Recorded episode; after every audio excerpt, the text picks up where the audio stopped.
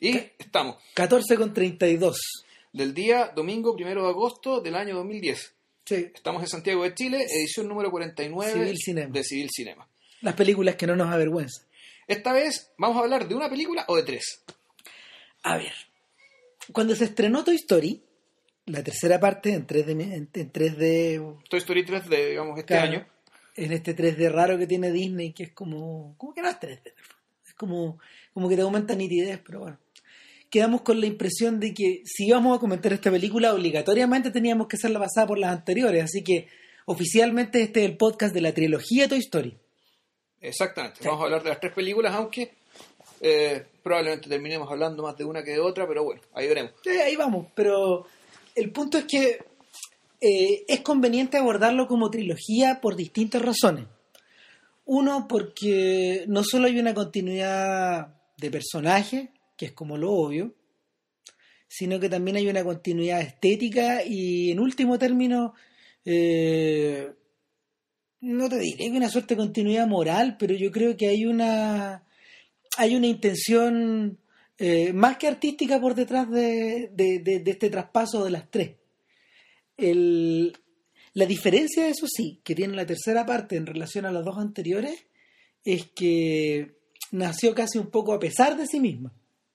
¿Ya? ¿Por qué? Eh, a ver, yo diría que yo diría que nació a pesar de sí misma porque eh, en un momento Pixar descartó hacer la tercera parte, Disney los presionó y eh, en particular sobre Toy Story Disney eh, por un tema contractual tenía la mitad de los derechos.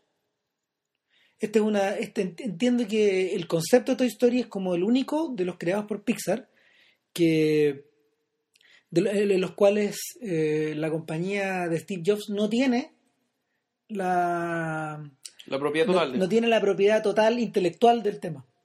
Entonces, Claro, porque cuando se hizo Toy Story 1, lo que pasa, a ver, la, la historia es más o menos esta. Cuando se hizo Toy Story 1, Pixar era parte de Disney. eh, había sido una compañía recientemente adquirida de- recientemente recientemente adquirida por Steve Jobs y que buscó un distribuidor. Claro, a través- exactamente. Pero después se separaron de Disney, ¿no? Eh, estuvieron a punto de separarse, ya eso era. Lo que pasa es que este arreglo de distribución era muy bueno para Disney, porque obviamente ellos, estos tipos los acogieron como, como una casa, como una casa productora con mucha espalda, Claro. con, con muchas piernas para llevarlos para todos lados. Y sin embargo, eh, el diente les creció a estos gallos en Pixar y dijeron nosotros queremos independencia. Ok, les damos la independencia. Ojo, Pero- pero artísticamente siempre fueron independientes. Exacto, es que ese Sí. es otro tema, pero, pero no, no, no, no- nos vamos si nos vamos en el fondo ustedes nos dan más libertad. Ok, váyanse, pero nosotros nos quedamos con Toy Story 3. Esa fue la respuesta de Disney. A tal grado llegó esta pelea, que es como del año 2005 más o menos, que hubo un momento en que Disney echó a andar Toy Story 3. Ya. Y, Por la suya. Claro, y en ese momento eh, Pixar dijo, no, acá el, concepto es demasiado valioso para nosotros, como es el primero, Claro. es demasiado valioso para nosotros como para, mm, como para jugar, poder jugar con esto, negociamos. Y se sentaron a negociar y finalmente en esta negociación los gallos obtuvieron la parte del león porque eh, el- la plana mayor de Pixar, es decir, Steve Jobs eh, John Lasseter. y Andrew Stanton, terminaron sentados en la, en la, en la mesa de directorio. Claro, ah, lo que yo tengo entendido es que en realidad lo que se produjo fue que a la larga Pixar se comió a Disney. El, el chico se tragó al Se grande. tragó al grande. Es decir, la gente más talentosa de Pixar dijeron, ¿sabéis que Ustedes hacen la pega mejor que nosotros, así que la gente de Pixar a esta altura es también la gente que manda en Disney. Exactamente. Eso es lo que está pasando El- el- el- la gente que corta el quique creativamente, de una u otra forma. O sea, no podía haber pasado mejor negocio en esta en, en- en esta compañía de... ¿cómo, cómo lo decía Bart Simpson? En esta compañía de este ratón corporativo, no. No, I'm a, I'm a pet from an evil corporation. ¿Te acordás? En la película. Ah, Claro, soy una, Mm. soy una mascota de una corporación siniestra. Eh, bueno, el punto es que eh, Pixar nunca quiso hacer un Toy Story 2. Toy Story 3. Perdón, no, y- no, más atrás. No, Pixar, quiso hacer el 2. claro, Pixar nunca quiso hacer el 2, sin embargo la presión fue suficientemente grande como ya, echémoslo a andar. Ellos estaban más interesados en desarrollar Monster Inc., por ejemplo, o, o en comenzar a pensar en lo increíble o en ese otro tipo de, de- de proyectos. De hecho, es, es famosa, o sea, el, yo alguna vez por, por mi revista, en mi, en mi revista, en la Harvard, digamos, se, publicamos un artículo de, escrito por Ed Catmull, digamos, uno de los, uno de los Ah, mandamases de, claro.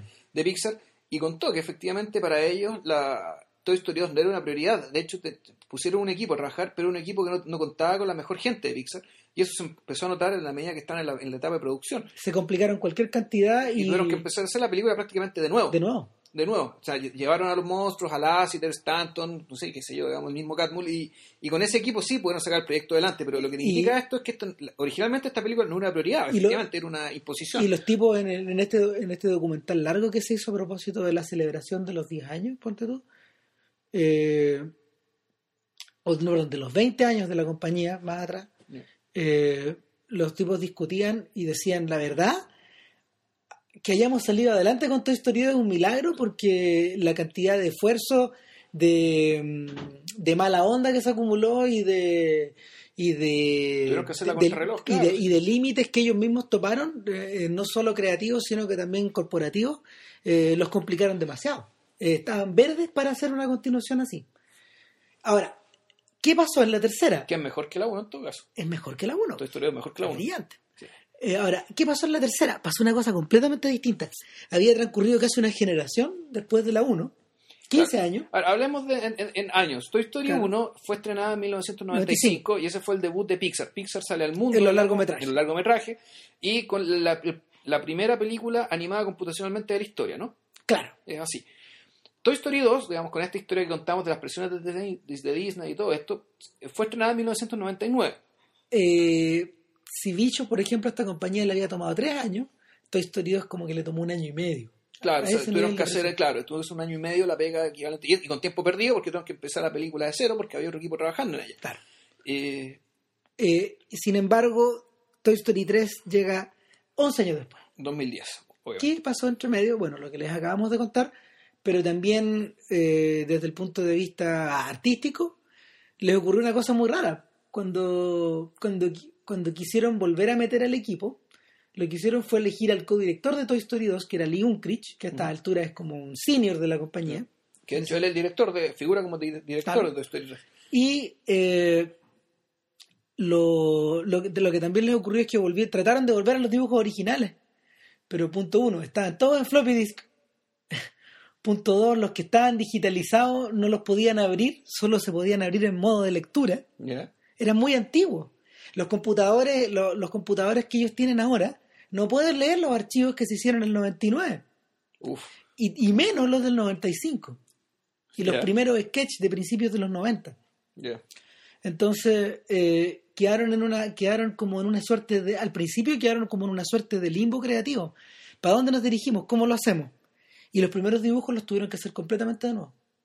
Todos los diseños. Uh, Tuvieron que dibujar y concebir a los personajes de nuevo mirando las otras películas. Y, y eso habla bastante de la distancia que, eh, la distancia sideral que existe en el mundo digital o en la animación digital respecto de los comienzos. Es como si estuviéramos mirando atrás, no ya hacia la distancia, por ejemplo, que, que el cine sonoro tuvo con, el, con los comienzos del mudo, que es como unos 30, 35 años. no, y aún así todo, todo tenía un soporte de celuloide que tú igual podías leer. Claro. En este caso no, pues, tú, tú podías ir con grandes esfuerzos, tuviste que desarrollar aparatos para leer en modo de lectura las cosas. Chuta. Traten de agarrar un, traten de agarrar un, un disquete de principios de los 90 que ustedes ocuparon en la U o en el colegio y se van a dar cuenta que es muy complicado poder volver a, Sí. a, eh, eh, absor- o sea, poder, poder volver a convertir la información. Es una, es una pega que es bastante grande también. Y estos gallos, de hecho, no lo habían considerado. Y Claro, es como, es como un, es como un grupo musical, un, un grupo de tangos, qué sé yo, que era recuperar música grabada en un disco 45. Y, y es, y es interesante porque de una u otra forma eh, esta especie de dificultad se conecta con yo creo que el que es el tema principal de esta película, la tercera parte, y en gran medida del resto de la trilogía, que es el paso del tiempo. Yo creo que, yo creo que ese es el primer vector que habría que cubrir y, y ¿por qué? Porque esencialmente Toy Story es la historia de un grupo de juguetes que son de los cuales un niño es dueño, Claro. un niño Un niño normal, digamos, un niño, un niño común y corriente, un niño cuya personalidad flota, flota a través de toda la película, pero más que nada por la ausencia. Es decir, ¿dónde se mueven los, dónde, dónde es el mundo natural en el que estos juguetes se mueven? En la pieza. En la pieza de este niñito cuando este niñito no está. Exacto. La regla, la regla general, la regla esencial del mundo de los juguetes es que estos viven en el momento en que el cabro chico no está jugando con ellos. Claro. Ahora, lo divertido es que el, el espíritu de los juguetes de algún modo va siendo absorbido en la medida que el niño juega. O sea, sí. Podríamos decir que sí, que los juguetes en ciertos sentidos eh, se apropian de la personalidad que el niño les da en su propia fantasía y, que en la medida que sus juguetes son receptáculos, digamos, o reciben el amor, el cariño, las ideas, la imaginación de- del- niño, digamos, eso es lo que los hace dar vida. Claro. Y eso es lo que hace que, y aquí entramos con otra bien importante de la historia del mundo de los juguetes, es que lo peor que le puede pasar a un juguete es que el niño ya no lo quiera o ya no lo use. Es O- decir, el o- juguete para existir necesita el, necesita el afecto del niño. ¿Qué pasa, por ejemplo, qué pasa, por ejemplo, en el tema de la peli en la primera película que porque porque a ver, habíamos lo habíamos mencionado que de alguna manera el espíritu del juego o del niño se, me- se le mete al juguete de alguna forma, Sí. de la misma manera, no, no- de una manera no muy distinta, por ejemplo, a la que la bondad de Gepetto se le mete a, a Pinocho y la ingenuidad de Gepetto se le mete Claro. a Pinocho.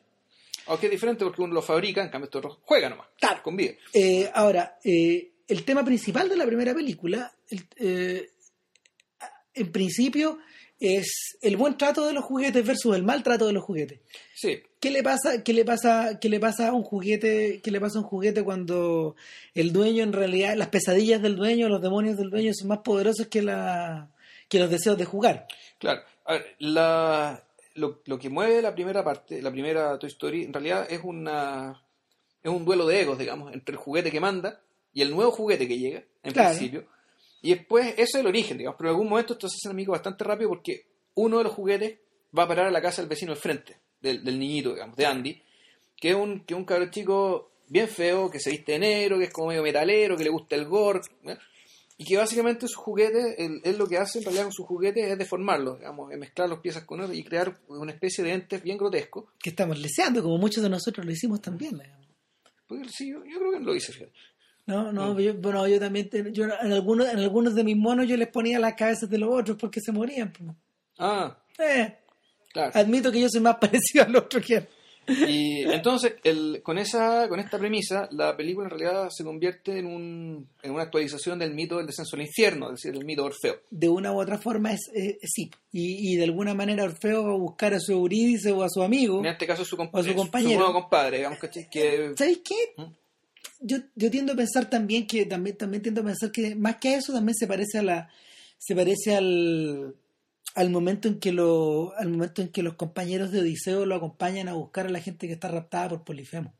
claro, O sea, por, por el por el por el cíclope. por el cíclope, o sea, y meterse a la cueva y y, y si, y si se acuerdan de alguna u otra de alguna u otra de una u otra forma el cíclope también manejaba a estos pequeños a estos Mm. pequeños sujetos que parecían juguetillos Claro. en sus manos eh, de una forma similar Claro, ahora, el, los juguetes deformados, digamos, del, del vecino del frente, digamos, de, de Andy, no me acuerdo cómo se llama el cabro chico, eh, todos juntos dando vueltas, efectivamente, es el infierno, o sea, para, para, los, para los, estos juguetes. esos digamos, juguetes no hablan de hecho son juguetes que no hablan, que están deformados físicamente, pero al, al recurso de la película uno se da cuenta que ellos son capaces de solidarizar con los otros juguetes, con los juguetes más afortunados que ellos, que además, bueno, los juguetes de Andy se dan cuenta más los afortunados que son, ah, por el hecho de estar ahí.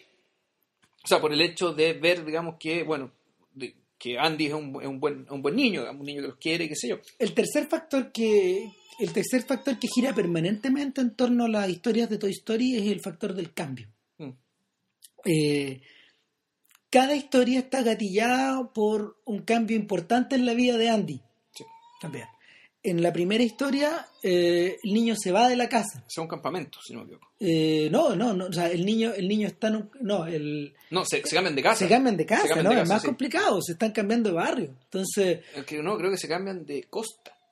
imagínate, Se cambian de costa. No, sí, es un cambio, es un cambio súper grande. Ent- Entonces, el, la, la idea es que si estos juguetes, no, que son los más importantes en la vida de Andy, Claro, son los más son los favoritos. claro, eh, Woody, el vaquero, y Buzz Lightyear, el, hombre del espacio. El, astronauta. los personajes, los iconos no están elegidos por casualidad. No, claro. Ya hablaremos por qué.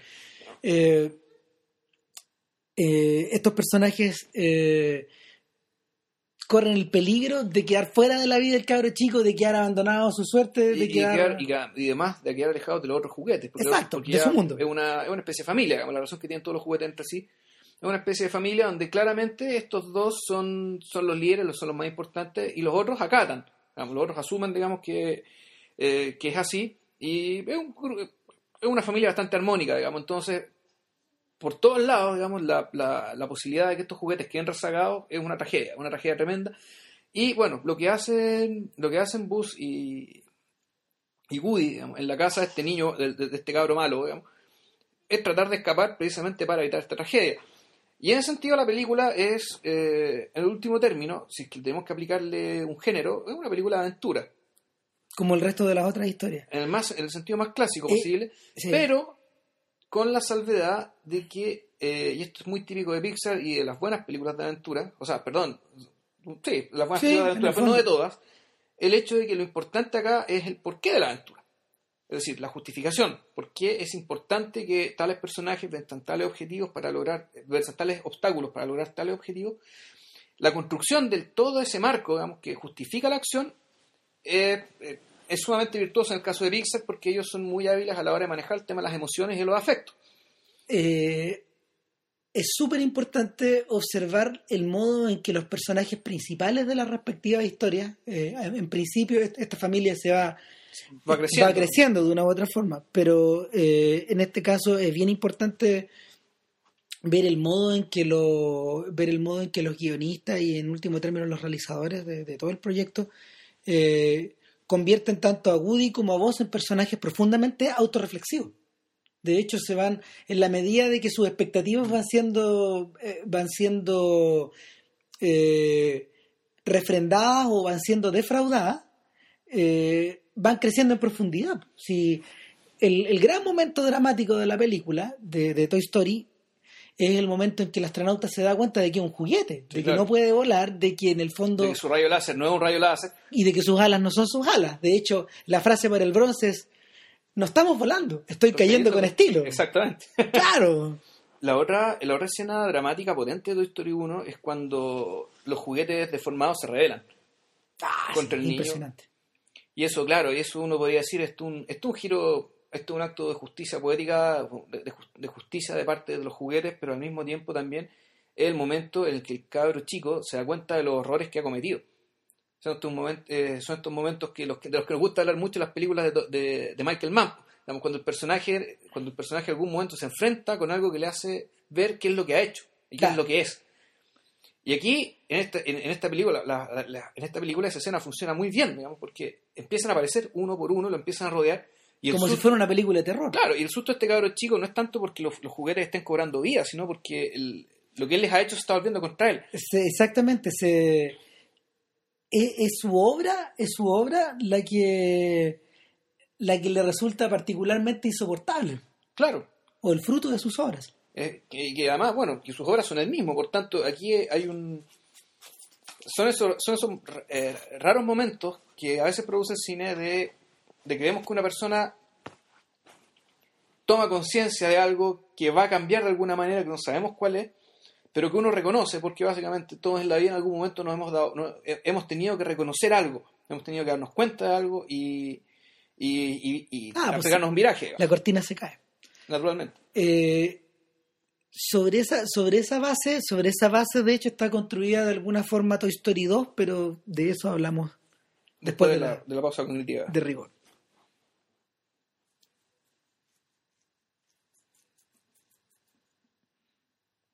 A ver, Toy Story 2 eh, aparece en un escenario donde las películas digitales ya se han convertido no solo en una novedad, sino que en la posibilidad cierta de un futuro. Eh, Toy Story 2 llega un poquito tiempo después de que mm, DreamWorks ataca con su primera película, Ants, Hormiguitas. Ah, sí. Eh, que fíjate que no es nada de mala es, bastante impresionante. Ahora se sospechaba que era espionaje industrial de, de Vox. Obvio, porque, porque se, se, comparaba mucho a bichos, la verdad no tiene mucho que ver. Pero. pero Woody Allen hacía el hormiguero. Sí, claro, no, oye, gran interpretación. Es buena película. Y eh, llega un poco antes de. Llega justo cuando DreamWorks está trabajando en el concepto de Shrek, que, que lanzaría como la animación digital a otro nivel. Eh, a otro nivel en términos como comerciales y estructurales. Pero el. Pero. Toy Story 2 no. En realidad no parece preocupada por innovar, sino que parece preocupada por expandirse como hacia adentro. Yo creo que la película es, aún es más autorreflexiva que la primera. Claro, lo que pasa es que en, en Toy Story 2, es por- en Toy Story 2 es la, creo que es la primera vez donde se toca el tema de la caducidad. Exacto. O sea, el tema de que en algún momento el juguete va a dejar de ser un juguete y en algún, o sea, para siempre va a ser un juguete. El problema es que en algún momento el niño va a crecer y ya no va a poder nutrirse del afecto, del amor y de la fantasía del niño que lo posea. Sin embargo, sin embargo, eh, este, esta, esta suerte como de introducción del concepto de cambio bajo otra, bajo otra máscara también tiene otro lado, po, que es el lado de la, cole- de la coleccionabilidad del juguete, Claro, que es el lado más, más siniestro del tema. sí, a ¿Por ver, qué? el eh, Toy Story 2 se trata de que eh, se trata de que efectivamente ya empiezan, ya hay juguetes que Andy no ocupa, entonces la mamá que los quiere botar. Entonces uno de esos juguetes va ahí para una venta de garage y Woody cuando trata de rescatarlo sucede que es capturado por un coleccionista de juguetes que anda buscando, que quiere venderlo a no sé qué precio porque resulta que Woody es un juguete de colección a esta altura. Claro, Woody, Woody, ahí por primera vez nos damos cuenta de que Woody en realidad es una antigüedad que probablemente Andy heredó de alguien, Claro, Woody es una leyenda, un juguete que tiene como 40 años o, o algo así. más o menos. Es un juguete que, que para el niño, para el niño es fuente de fantasía, pero para los otros es fuente de El lucro. es lucro, claro. Claro.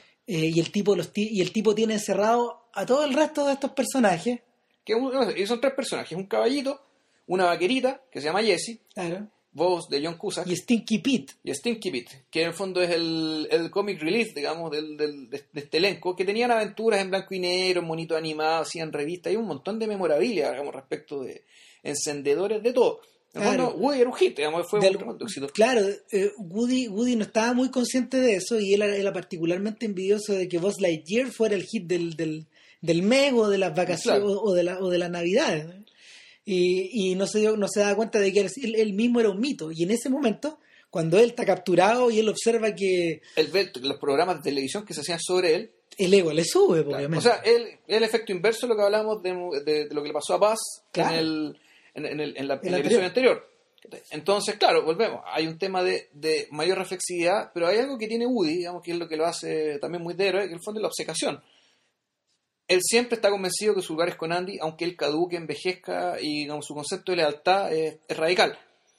Versus la, el, estos nuevos personajes con los que lo juntan, digamos, el caballo, Stinky Pete y, y Jesse, que uno, que uno ya tiene una visión más pragmática y otra directamente desencantada del asunto. claro. Y aquí nos encontramos con algo que creo que es una innovación digamos, para Pixar, que yo creo que está que, que el hecho de, de insertar la canción que te explique todo, eh, que, que insertar una canción que te explica la historia de Jessie en este caso, de cómo fue abandonada por su ama.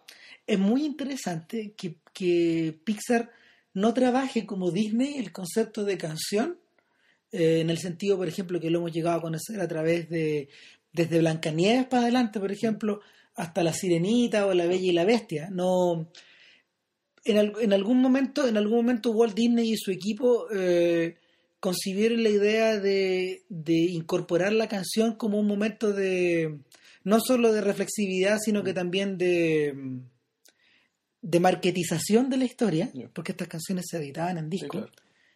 y, y como una suerte de como una suerte de concesión a tiempo en que esta- esta- estas canciones súper melódicas a lo Gilbert y Sullivan, haciendo un guiño al, post- al Mm. podcast anterior, eh, eran, un, eran un elemento cultural importante, pues eran una, eran una moneda de cambio. Sí, ahora, Sin, perdón, sin embargo, sin embargo, en Pixar esto es muy raro. Hay re pocas canciones en las películas de, en el ciclo de las películas de Pixar. O sea, si miramos para atrás, ¿cuáles son? La canción de Jessie, por ejemplo. claro. Eh, y estoy tratando de pensar en alguna otra. Me, tengo la impresión de que en Cars también en Cars hay también una canción, cuando están, están andando en auto, el, el- ¿cómo se llama? Lightspeed, creo, Claro. eh, con, con- con- el auto que conoció en... Y ojo, no es casualidad de que Cars, desde todas las películas de Pixar, sea la que mejor cabe en el molde clásico de las estructuras de Disney. Y no por nada se está haciendo un Cars 2. Exactamente, la- el Pixar 2011 va a ser Cars, Cars Claro. 2. El, ¿Sabéis que yo cuando encontré con la canción de Jesse, que para, más allá de si será comercializada o no, digamos, lo que, lo que yo vi fue que la película terminó concentrando la emotividad, toda la emotividad de la película Sí. termina se concentra y ese es el núcleo. Es Entonces, todo llega hacia allá y después sale de nuevo, pero de otra manera. Es un momento particularmente sentimental, es como... Eh, yo lo compararía, por ejemplo, con la canción al final de La tumba de las luciérnagas. Claro, son, son este tipo como de áreas de acapo que están metidas en la ópera y que tienen como un recitativo. Y que, y que, y que son particularmente emocionales, que no, que no, no te hacen avanzar la historia, sino que la... Porque a la larga reconocer que es muy difícil llegar a esa emocionalidad sin la canción. No, Uno podría decir, eh, la, esto que te están contando con la música y con el videoclip, ¿sabía que se parece también? Eh, es muy parecido a toda la secuencia del, del- de Up, en el fondo de la, la ah, por secuencia de la, supuesto. claro, de la vida del, del señor. eh, Claro, también. O sea, el, yo creo que en Pixar, bueno, hemos, hemos nombrado a Ed Catmull, hemos nombrado a Lasseter, hemos nombrado a los dioses, pues a, a Stanton, a Brad Bird y a toda esta gente, pero eh, eh, no puedo no puedo dejar de, de mencionar también la, la presencia del músico, de Randy Newman. sí, Randy Newman, yo creo que, a ver, que Randy Newman es como una especie como de una mezcla rara entre Tom Waits y Bob Dylan para los Mm. americanos, porque, porque Newman es un tecladista muy extraordinario, con, con gran dominio de, con gran dominio de la, del formato del rock, pero también del blues y de todas estas formas de música sureña, pero además es un, es un dramatista, un dramaturgo bien consumado y el y, y en general siempre escribe metido dentro de un personaje. Sus canciones son así y por cierto que se han prestado mucho para ah, sirve mucho para este digamos. claro, mucho mucho para su trabajo en cine y él, él- él ha estado muy ligado a Pixar desde el principio. O sea, la canción de Soy tu amigo fiel, Claro. eh, to- to- bueno, todas son de él.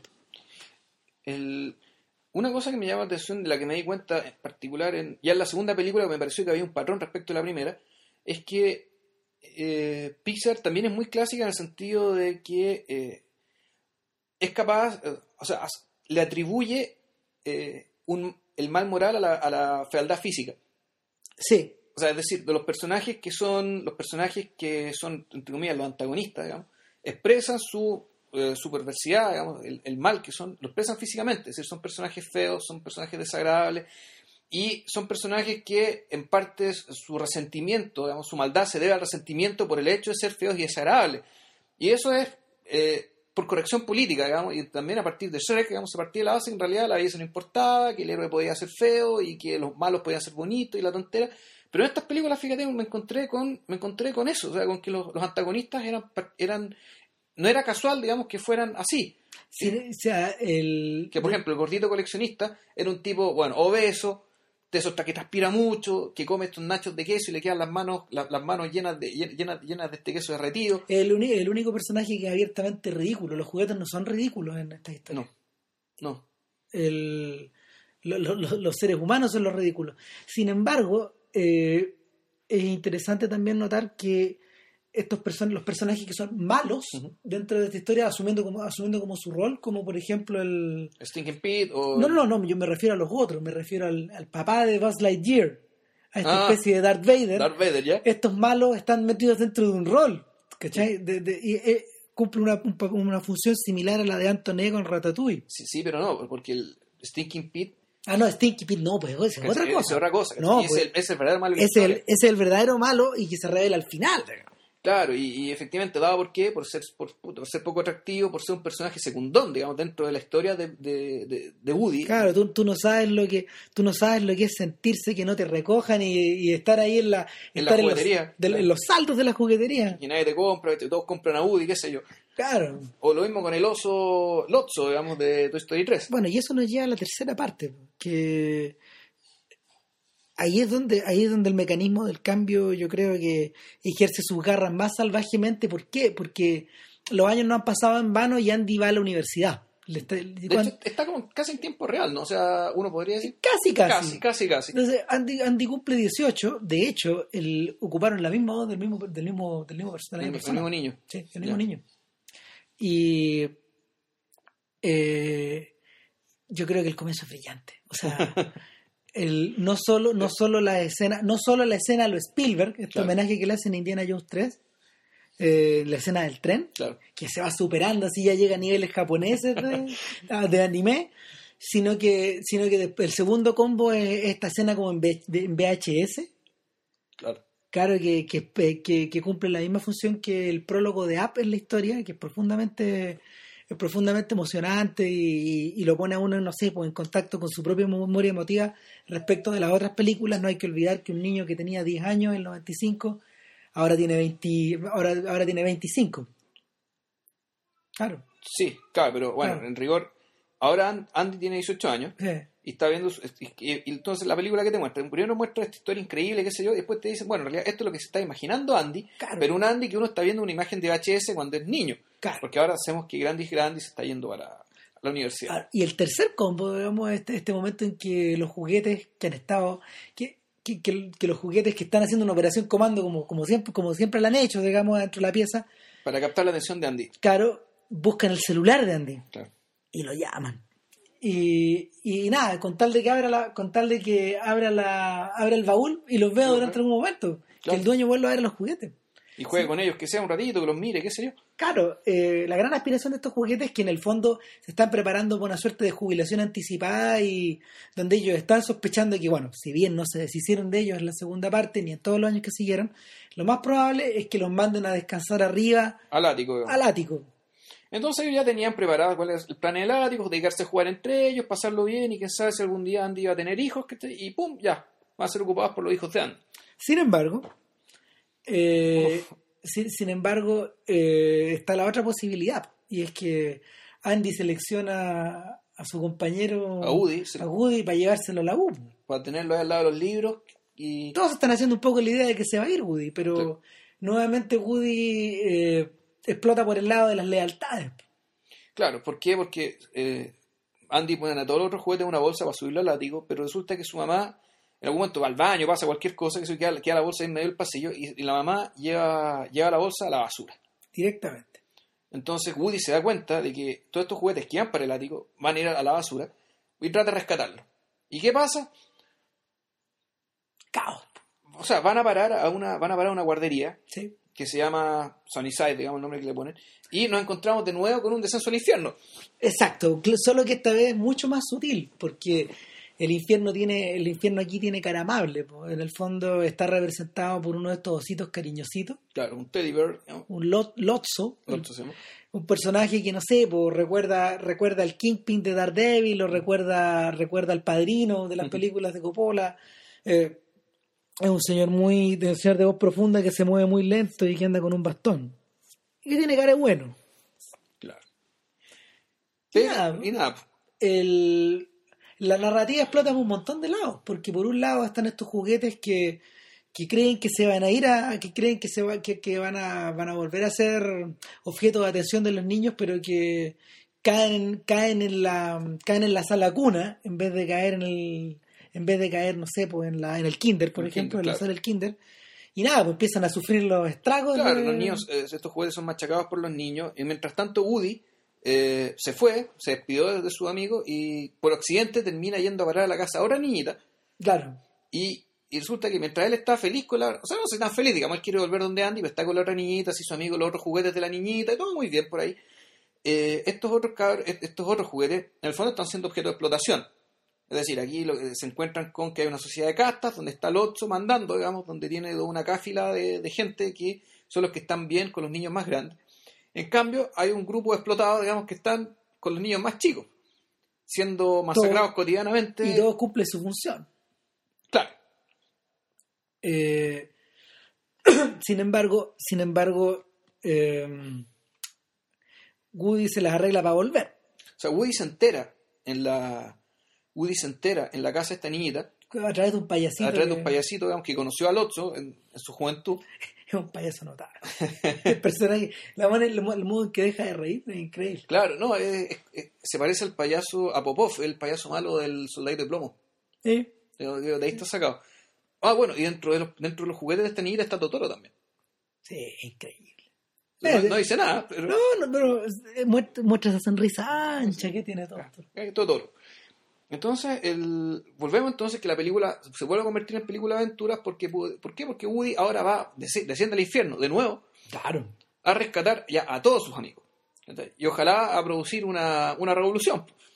Básicamente, eh, el... y en ese momento donde, no sé, Toy Story vuelve a convertirse en la historia de un escape. Yo creo que en, la- en las tres películas está esta idea de, está esta idea de que para poder solucionar el, pa- el- Están puestos en un conflicto del cual tienen que escapar, y en este caso es casi el escape como de una cárcel. Sí, Skolditz, digamos, eso, es- Claro. es escapar de la, de la cárcel nazi o, o- o- Un poco menos, pues, está, porque lo, lo, lo, lo muestran casi como fuera casi como fuera en campo prisionero. esto. Claro, es que eso es, pues, sí, con luces, ¿cachai? Con, con tipos vigilando, qué El sé yo. mono. El mono. Increíble. los camiones patrullando, digamos, con las luces. En el fondo era. eh, es eso, pero sé que ya después de ver las tres películas, uno, uno empieza a pensar, bueno, ¿por qué es un vaquero el héroe en esta cuestión? Está obvio, pues, si yo quisiera, si yo quisiera poner el rescate a alguien, claramente pienso en John Wayne. Claro, Ethan Edwards, The. Searchers. O sea, uno decir cuál es el arquetipo acá, el personaje de, eh, de Ethan Edwards que puta, baja al infierno, se hace la gran Orfeo, se mete al desierto, un peligro espantoso y se pasa años y años y años tratando de rescatar a alguien por quien siente un afecto medio extraño, medio. porque es una nieta la que conoció muy chica, entonces hay un tema movido por afectos, digamos, pero esos afectos en algún momento empiezan a desaparecer por otro tipo de razón. Acá no, acá siempre está el tema del afecto, siempre está la, y la lo importante y casi la adicción, digamos, de, de sentir el afecto de un niño, y no, no de cualquier niño, sino, bueno, de su, de su amigo Andy. Sí, Y es una, una, una suerte de simbiosis. Eh, y el y eso se nota, eso se nota una vez que ya todas las aventuras se han acabado, una vez que una vez que este descenso a los infiernos ya está casi completo con, con la visión directa del Averno Del y del fuego, Sí, porque claro. llega un momento en que llegan a una a un depósito, Llega- a un incinerador, un incinerador de basura gigante, claro y se y los personajes por primera vez contemplan la cara de la muerte. claro. O sea, la contemplan y se resignan Claro. y dicen, aquí nos cosemos todos. Con una nobleza tremenda, una escena también sobrecogedora. Tremenda, tremenda. Tremenda yo escena. creo, yo creo que Pixar no, ha- no Pixar nunca había llegado a este extremo, ni siquiera en Up, porque de alguna forma, de alguna forma este, esta suerte de Clint Eastwood eh, Spencer Tracy, y de Spencer Tracy que, que sujet- que se aferraba, que se aferraba a sus recuerdos casi como ca- cargando literalmente la casa en la espalda, eh, estaba determinado por una, por, un- por una, por una tremenda obcecación y unas ganas de seguir adelante. Una, un- una energía impresionante. Sin embargo, acá ya las energías negativas o el, o el polo negativo de las historias como que lo termina hundiendo a estos personajes, prácticamente. La salvación literalmente llega al cielo. Llega al cielo, no le vamos a decir cómo. Claro. Eh, bueno, una vez que, una vez que todo esto está, su- todo esto está solucionado, eh, la finalmente, finalmente, y finalmente no, y fi- finalmente estos personajes vuelven a la casa, por ejemplo. eh, la solución resulta bastante, bastante, esta, esta suerte como de simbiosis que se tiene que romper, eh, resulta harto más, harto menos dolorosa que lo que todos creían. po. Sí, como que, como que la película afirma el papel de la continuidad dentro de este cambio que no para. Eh, ¿Les contamos el final o no? Es que eh, no Es sé, medio jodido. Es medio jodido contar al final, mejor, mejor que no. Eh, Sí le vamos a contar que en realidad el que toma la decisión es Woody. Siempre es Woody, Woody en las tres siempre el películas. decide, siempre el que decide. Y el que decide sobre la base de, eh, de, un, de un valor. Pero aquí, va- aquí en algún momento el- se da cuenta de que algo tiene que cambiar y cambia para siempre. Y Woody hace algo bien inesperado y bueno, ahí lo tienen que ver ustedes. Ahora, lo que, lo que estuve pensando ya después de ver la segunda película, empecé a sospechar, y la tercera película creo que me lo confirmó, el punto es, bueno, ¿por qué hacer una historia de juguete? Ah, Porque una razón que se me ocurre es un poco de ironía, es decir, este, una ironía respecto de que en realidad se, se ha hecho muy mal cine, se ha, hecho- se ha hecho muy mal cine como excusa para vender juguetes. uf, cualquier cantidad. De hecho, hay, hay películas que hay películas que están dirigidas Que se han hecho después de que existan los juguetes. No, y, Ah, no, y, y claro, y, no, pero y directamente en contra de esa idea, eh, casi, casi condenándola. Gremlins y sobre todo una película que es muy buena, Small Soldiers, no, la de Joe Dante, es brillante. Es, una suerte de Gremlins recargado, en el fondo. Tiene muy mala leche porque, porque combina live action con estos juguetes. Y los juguetes están animados como por... eh, en este en, en- el caso de Small en el caso de Small Soldiers están animados no solo por una no solo por no solo por el espíritu de las cosas buenas por ejemplo o de las cosas malas que les pasan sino que por por, por cargas que llevan dentro de ellos de antes Ya. Bueno, en ese sentido sería como el soldadito de plomo. Sí, se parece, eh, eh, son versiones como modernas del soldadito de plomo, tanto Gremlins como la otra. Sin embargo, el, sin embargo, en el caso de Toy Story es distinto. Claro, a ver, lo que pasa es que como nos estamos quejando de cuánta película mala se ha hecho por culpa de los juguetes, básicamente para vender juguetes, o para ya homenajear los juguetes que ya se venden, que sea los G.I. Joe, los Transformers, qué sé yo. Uh, Eh, bueno, en realidad partieron siendo series. Star Wars. Star Wars inauguró el género, digamos, de, películas malas que sirven para vender juguetes. Pero resulta que, bueno, ellos deciden hacer una película sobre juguetes. Y en parte yo creo que homenajeando cierta, la, cierta tradición de cuentos sobre juguetes, partiendo por el soldadito de plomo. Pero eh, yo creo que a partir de la, de la segunda película, sobre todo, es para darse cuenta de, es para pensar respecto de en realidad qué es lo que, qué es lo que son los juguetes para un niño. Es decir, qué es lo que el niño, qué es lo que los juguetes reciben de parte del niño y, y bueno, ¿qué, qué consecuencias termina, termina teniendo eso con el paso del tiempo? En realidad, para mí, lo que yo, lo que yo entendí de, esta- de estas tres películas, y creo que hay una escena de, de Toy Story 3 que me lo confirma, es que en realidad lo que son los niños respecto a los juguetes es muy parecido a lo que son los padres. De lo que se está hablando acá es de, básicamente, el, el, el hecho de que a un papá se le vaya el hijo de la casa. Sí, Yo, yo creo que es eso. sí, es básicamente eso, el, el, el dejar ir. Sí. Sí, el- a ver, en cierta forma, el tema principal de y ahora de todas las películas de, de De Pixar es el dejar ir. O, el, o, o el- la voluntad, el, el Wanderlust que habíamos conversado hace un tiempo atrás, la voluntad de, o este ánimos de, de explorar nuevos horizontes. Eh, que es lo mismo que mueve a Pinocho, obviamente. Sin emba- a, sin- veces, a veces dejar ir, pero a veces no. O sea, por ejemplo, Wally lo que lo mueve es al revés, el, afer- el el aferrarse. Es un aferrarse que termina teniendo el resultado de que se, sí, de que se junta, termina juntándose con Eva, digamos, se queda con Eva. Ahora, que salva a la humanidad entre medio, digamos, ya Ah, es un detalle. un detalle.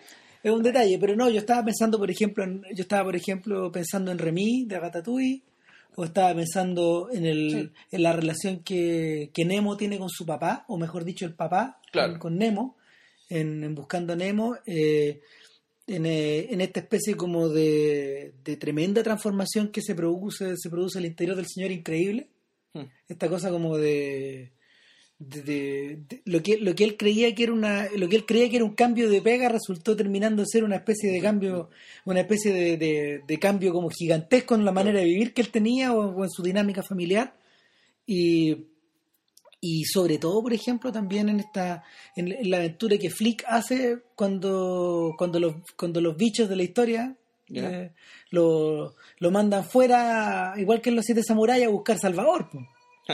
Claro. No, estaba, estaba un poco pensando en esa. Estaba pensando, un poco en esa dinámica. De hecho, el, por eso me llama la atención Cars, porque, porque eh, Rayo McQueen, el, el, el autito rojito, es llamado por los viejos valores de una sociedad que pareciera que no existe, que Sí, pareciera que existe, que, que, que está tan está tan eh, escondida por detrás de la nueva Claro. que incluso ese pueblo ya no figura en las carreteras porque la, la- el highway la dejó por el lado. Claro, pasa de largo por otro lado. Claro, en el fondo es como una especie como de saquémonos el sombrero ante la vieja Norteamérica. Eh, sin embargo, eso solo, eso solo confirma como su discurso conservador al respecto. Y yo siempre he pensado que particularmente Toy Story y algunas de las otras películas de Pixar son profundamente liberales en su manera de pensar. O sea, lo que pasa es que son, son películas a la vez en que es muy importante el concepto de familia. Sí, Ahora, no, no la familia tradicional, sino básicamente los afectos que arman una familia. exacto. De gente afín que termina operando como una familia. Pero también, también es muy importante esta idea de que para poder para poder seguir, para poder cambiar, hay que dejar atrás. pues, Y, so- y lo que se deja atrás muchas veces son los lazos más grandes. Claro, o sea, se deja atrás. Es que, es, que es complicado porque, por ejemplo, Woody tiene que dejar atrás y tiene que decir qué deja atrás. ¿Deja atrás a Andy o deja atrás a sus amigos? Entonces, por una parte, hay cosas que hay que dejar atrás, pero al mismo tiempo está la idea de que no puedes dejar atrás a las personas. No puedes dejar el left behind gringo, digamos, esto de que del grupo hay algunos que se van a quedar atrás botados en el camino, es algo que para Woody es impensable. Claro. Eso es lo que también, y eso es lo que uno puede decir, mueve Toy Story, y en ese sentido Toy, es, Toy Story es, eh, es bien progre, digamos, bien, bien liberal. Por ejemplo, cuando resuelven el problema, digamos, del abuso con los... Con, con- ¿qué, qué pasa, ¿Qué pasa con Sony Side? ¿Qué pasa cuando eh, resuelven el problema, digamos? Lo- los niños chicos se quedan sin juguetes, no, lo que hacen es un sistema de relevo. Claro. De modo que los juguetes, los niños chicos le pegan los juguetes, pero se esconden debajo y aparece otro juguete para que les peguen mientras otro que lo están surciendo, digamos. Es decir, ya, ya no es explotación, o, o sí lo es, pero bueno, de otra manera. Claro, es una, es una suerte como de explotación negociada. Claro, o sea, los tipos de Pixar son de izquierda, ¿eh? no me queda claro, no, no, no tengo duda, digamos. No, que no, que no te quepa duda. si de hecho, son la, la, la tremenda importancia que un personaje como Hayao Miyazaki tiene al interior, por ejemplo, de que, que, que, que ejerce que ejerce en gente como John Lasseter eh, o, o Andrew Stanton es evidente ahí. Claro. El, yo siento que en alguna en, en- en último término en, último término lo que va a ocurrir lo que va a ocurrir a la, a la larga de las películas de Pixar post Toy Story 3 es que eh, van Porque, a, porque con esto se cierra. se cierra no sí. es Toy Story 4, digamos, sería O sea, impensable. De hecho, el otro día descubrí en, en- en un sitio web una cosa impresionante, un tipo que había, un tipo que pegó el primer plano de la película con el último plano de la película. Y son iguales. El primer plano de la película es un papel mural que tiene unas nubecitas con forma de caracol. Ah, sí, sí, sí. El último plano de la última película Son nubecitas cuando... son unas nubecitas que tienen forma de caracol, pero están recortadas contra el cielo. Ya. Se acaba esta cosa. Ah, ese es el primer plano de Toy Story 1. Claro. Ah, sí, no, sí se acaba. No, está, está- está cerrado. De ahora en adelante yo creo que el desafío es distinto. O sea, tengo la sensación de que Pixar se va un poco a, a ghiblizar. Es decir, eh, es muy posible que la exploración ahora eh, comience en torno a la, a la relación que los protagonistas o los personajes o los seres de, esta de estas historias tengan con su medio ambiente. Yo, yo creo que por ahí puede ir. Porque hace, Miyazaki ya lleva, ¿cuántos años metido en esto? ¿20 años así? Sí, Sin embargo, los primeros 20 años de su carrera los pasó en otras cosas, también en películas de aventura. claro. Heidi, Marco, no sé. O bueno, este, la, la del servicio de entrega de Kiki, que, era, Claro. que era coger un lugar O cualquiera. sea, que, el momento, el momento en que las películas, de, y esto es ya para otro podcast, pero el momento en que las películas de Miyazaki saltan a otros niveles en Porco Rosso. Cuando, cuando la aventura por la aventura eh, queda convertida en un espacio mental. Muy a lo corto maltés. De hecho, Porco Rosso yo creo que es el mejor corto maltés que yo jamás he visto animado. Yo no, no he visto los- no he visto las películas. Son iguales. Claro, bueno, pero, pero esta, esta, esta cosa posee un espíritu que, que es muy de Hugo Pratt. Y, y, no, y, y- yo creo que por eso, por ejemplo, el personaje porco es italiano. Ah, Y, pero el, el punto es que de ahí para adelante las películas de Ghibli se transformaron. Yo siento que estos gallos les llega un momento como de pegarse un salto cualitativo. Probablemente lo hagan negociando, como siempre. Ahora me gustaría saber de qué se va a tratar con Cars quién, 2. porque si ellos mandan, viejo, ellos mandan. No, si ellos mandan, Claro. pero lo más probable es que lo más probable es que, que re- recuérdate que recuerda que a cada película la, la, la tensión la tensión que hay entre el aparato entre, entre el aparato que rodea la película desde los contratos de comida hasta los juguetes eh, es, es muy grande en contra de la propia historia de hecho en Toy Story por ejemplo yo mira la semana en que publiqué el artículo la semana en que, que, que Toy Story salió a la, a al- Toy Story 3. Claro, que, que Toy Story 3 salió a los teatros. Eh, ese mismo viernes, Falabella, pues, no estamos auspiciando a nadie, No, pero. Falabella publicó un inserto súper grande. Creo que fue Falabella, claro, en conjunción con Jumbo, ponte tú, Ya. no sé, o algo, algo así. Eh, pero, pero era un inserto de una buena cantidad de páginas eh, de puros juguetes de puros juguetes de la película. Y, y en el fondo era bien parecido a ver la memorabilia que tenía Sí. que tenía Woody para su pasado. De hecho, ellos la han creado a su alrededor. Entonces, la tensión es inaguantable y aún así estos tipos están produciendo gran narrativa. Sí. Bueno, yo creo que ya nos pasamos largamente en el tiempo Sí, igual. pero en las tres Pero películas. sí, claro, las tres películas. Y bueno, sería eso por hoy. Que estén muy bien. Y para la otra semana, Ah, que lo diga Bill. No, ¿qué cosa? No, la, la siguiente película, el, pod- el- el podcast 50, Podcast 50. Y dado que mencionamos una gran película, probablemente una de las más grandes. una de las más grandes, eh, que, es la, que en la cual se inspiró este- esta trilogía, en rigor, Claro. cada una de las tres películas. The Searchers, Más Corazón que Odio, de John Ford. Para el número 50. Para no Edwards menos. en el 50. Chao. Eso, que también, chao.